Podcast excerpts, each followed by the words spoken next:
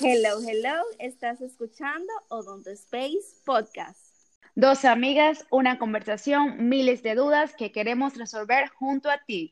Mi nombre es Hilda Concepción. Y el mío, Vivian Núñez. Esto es Odonto Space RD. No importa en el ámbito que te encuentres, si eres estudiante, odontólogo o simplemente quieres orientarte sobre la salud bucal.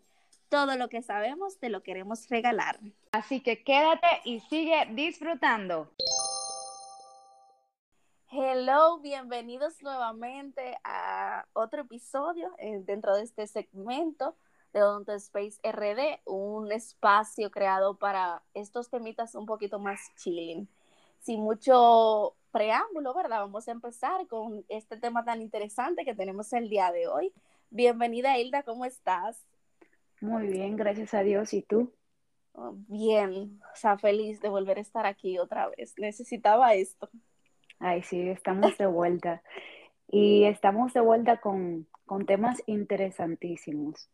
Y hoy vamos a tratar un tema que es muy común y popular, bueno, por lo menos en, en los pacientes y en el pueblo dominicano.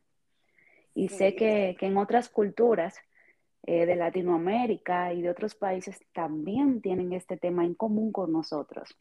Bueno, el tema que, vamos a tratar hoy es acerca de, esos como remedios caseros que utilizan las personas para los dientes. Para el que eh, eh, la palabra remedio es algo general, ¿verdad? Todo el mundo podría entender que es un remedio. Creo que sí, que es una, palabra ah, universal. Bueno, esos truquitos caseros, ¿verdad? Que la gente utiliza para controlar ciertas cosas. En este caso, el dolor dental, que a mucha gente le ataca de noche, en el día, y hay que resolver con lo que hay.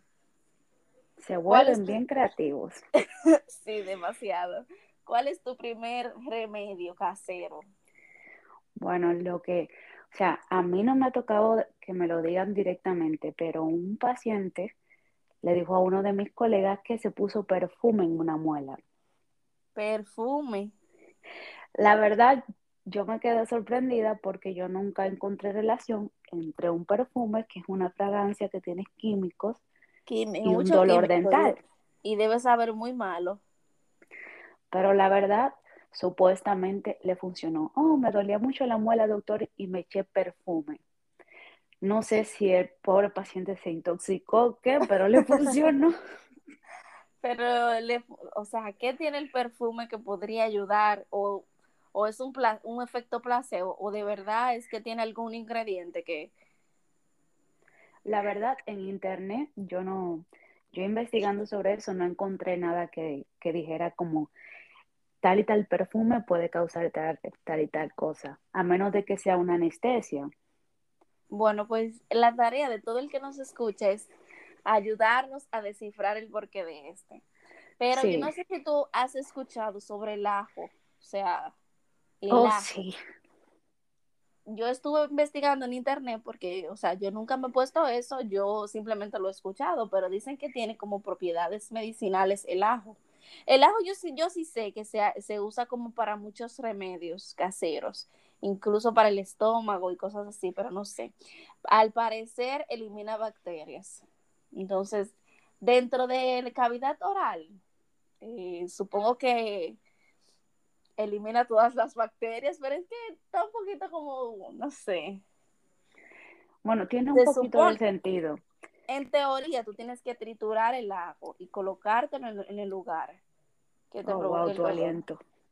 Muy, muy buen aliento. Tiene un poco de sentido de que si es antimicrobiano, utilizado naturalmente, quizás puede eliminar un poco el dolor, pero tú sabes que no todas las condiciones, pero la gente y sus creencias. Es lo que te digo, porque un, un dolor que ya sea por un tratamiento que necesita tratamiento de endodoncia, yo no creo que funcione tanto. O sea, pero no sé. Otro que yo he escuchado, bueno, me lo han dicho a mí, o me duele la muela, doctora, pero yo, yo hice un enjuague con un bucherrón. Un bucherrón, para quien no lo entiende, es que se tomó un trago grande de ron y lo mantuvo durante un tiempo y luego lo escupió. Ok. No sé si tú lo habías escuchado. Pero, no, no lo. Pero supongo que por el alcohol, ¿no? Sí, el alcohol causa como, vamos a decir, un momento de que, de que duerme la zona, pero en realidad es un, un efecto del momento. Exacto. El tomillo también es utilizado para estos analgésicos temporalmente. Para el, para el que no sabe, el tomillo es una planta, tengo entendido.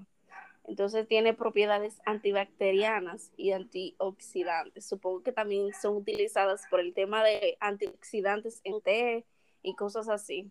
Pero este garantiza que va a ayudar al dolor de muela, supuestamente. Entonces, se aplica en aceite, en gotitas, en un algodón, supuestamente, no sé. Yo esa nunca la había escuchado. Yo creo que eso se usa en té y también para cocinar, ¿no?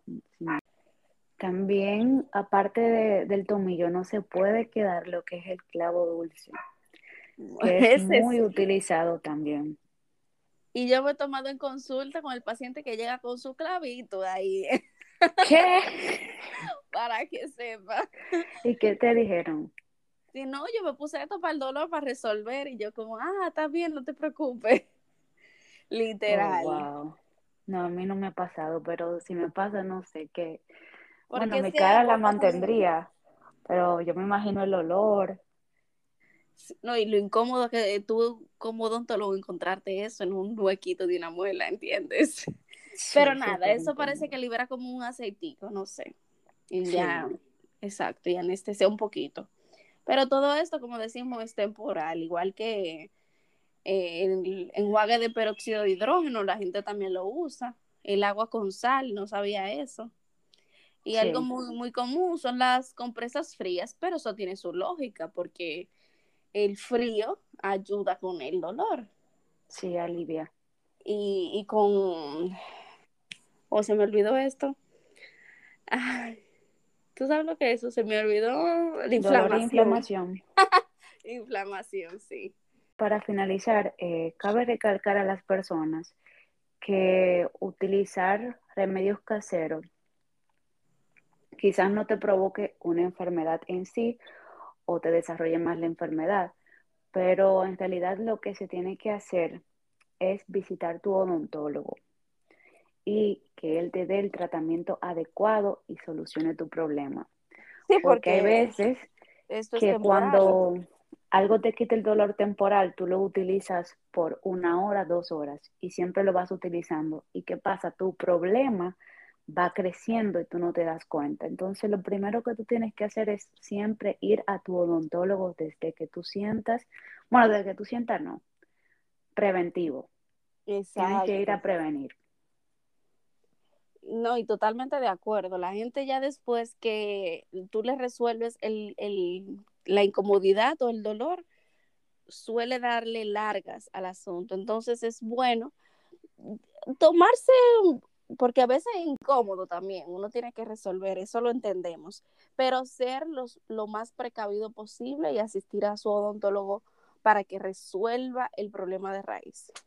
Y nada, en verdad, este episodio ha sido muy interesante, no conocía todos los remedios que se utilizan en, ¿verdad? Porque a veces el paciente te pregunta, no, por un remedio casero, y está tú como, ¿qué le voy a decir?